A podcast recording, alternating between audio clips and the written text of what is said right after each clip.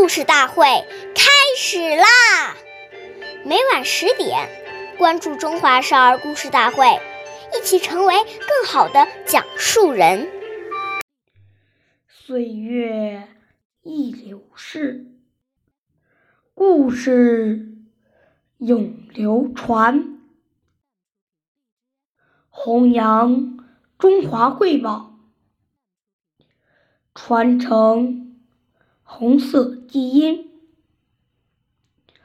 我是中华少儿故事大会讲述人郭文波，一起成为更好的讲述人。今天我给大家讲故事是故事大会红色经典故事第十五集。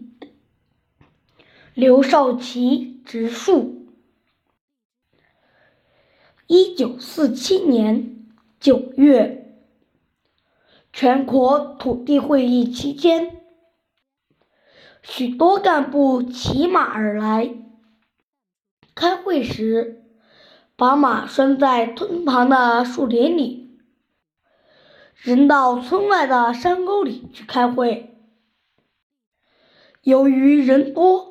马多，照顾不到，不少树被马啃了皮。第二年春天便发不出来芽。初春的西柏坡，万物苏醒，树木转绿，到处绿意盎然。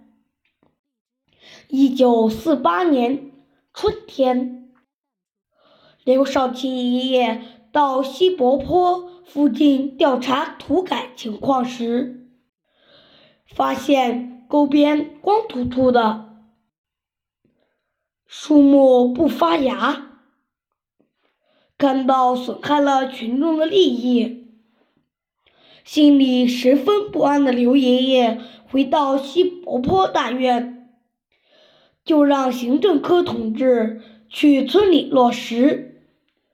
逐户登记损害树木，要照价赔偿，要挨家挨户的把赔偿款送到西柏坡乡亲家。感动的乡亲们说的什么也不要，行政科同志就应该用钱买来树苗。刘爷爷知道后非常高兴。